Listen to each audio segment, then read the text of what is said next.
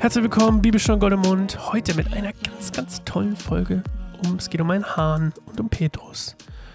Ich bin Sascha und ähm, heute trennen wir die Spreu vom Weizen. Und das, ich mag diese Stelle sehr gerne, weil sie einen klaren Unterschied zwischen Judas und Petrus aufzeigt. Und ähm, ich hatte das schon mal gesagt, Gott ist ein Gott der Wiederherstellung. Gott liebt es einfach, Dinge wiederherzustellen. Seien es Ehen oder Menschen.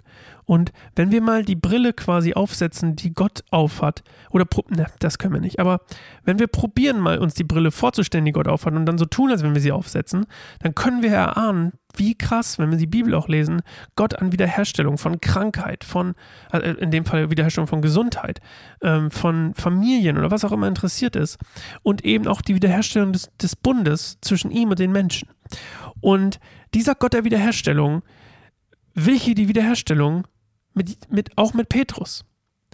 Und wir lesen es erstmal, aber es ist, ist ein sehr spannendes Ding hier heute. Während sich Petrus unten im Hof aufhielt, kam eine von den Dienerinnen des hohen Priesters. Als sie Petrus bemerkte, der sich am Feuer wärmte, blickte sie ihn an und sagte: Du warst doch auch mit diesem Jesus von Nazareth zusammen. Aber Petrus stritt es ab. Ich weiß nicht, wovon du redest. Ich verstehe gar nicht, was du willst, sagte er und ging hinaus in den Vorhof. Da krähte ein Hahn. Als die Dienerin ihn dort wieder sah, wandte sie sich zu denen, die in der Nähe standen, und sagte noch einmal: Der da ist einer von ihnen. Petrus stritt es wieder ab.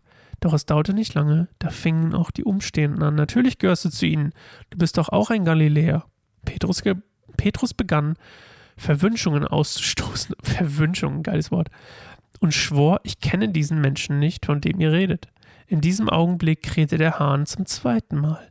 Da erinnerte sich Petrus daran, wie Jesus zu ihm gesagt hatte, bevor der Hahn zweimal kräht, wirst du mich dreimal verleugnen. Und er brach in Tränen aus. Und jetzt kommt's. Als, Jesus, als Petrus merkt, was er da gemacht hat, und dann in Tränen ausbricht, überkommt ihn das Gefühl von Reue. Deswegen heult er. Reue. Was bringt Reue? Und das kommt dann, das lernen wir dann später, aber das führt ihn zur Buße.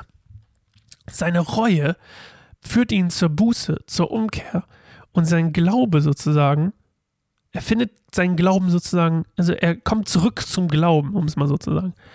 Judas hingegen hat keine Reue. Gar keine. Und dann erst zu spät. Und Judas findet nicht zurück, weil Judas ist verloren. Deswegen bringt er sich um. Petrus aber spürt die Reue, tut die Buße, kehrt um und kann quasi weiter glauben oder leben oder was auch immer man sagen will.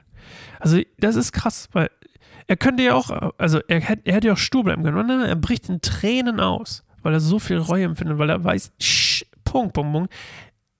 Jesus hatte recht. Ich habe quasi mit ihm gebrochen in dem Moment, aber durch, die, durch seine Buße und seine Umkehr äh, wird er wieder wiederhergestellt. Wiederherstellung, Gott der Wiederherstellung.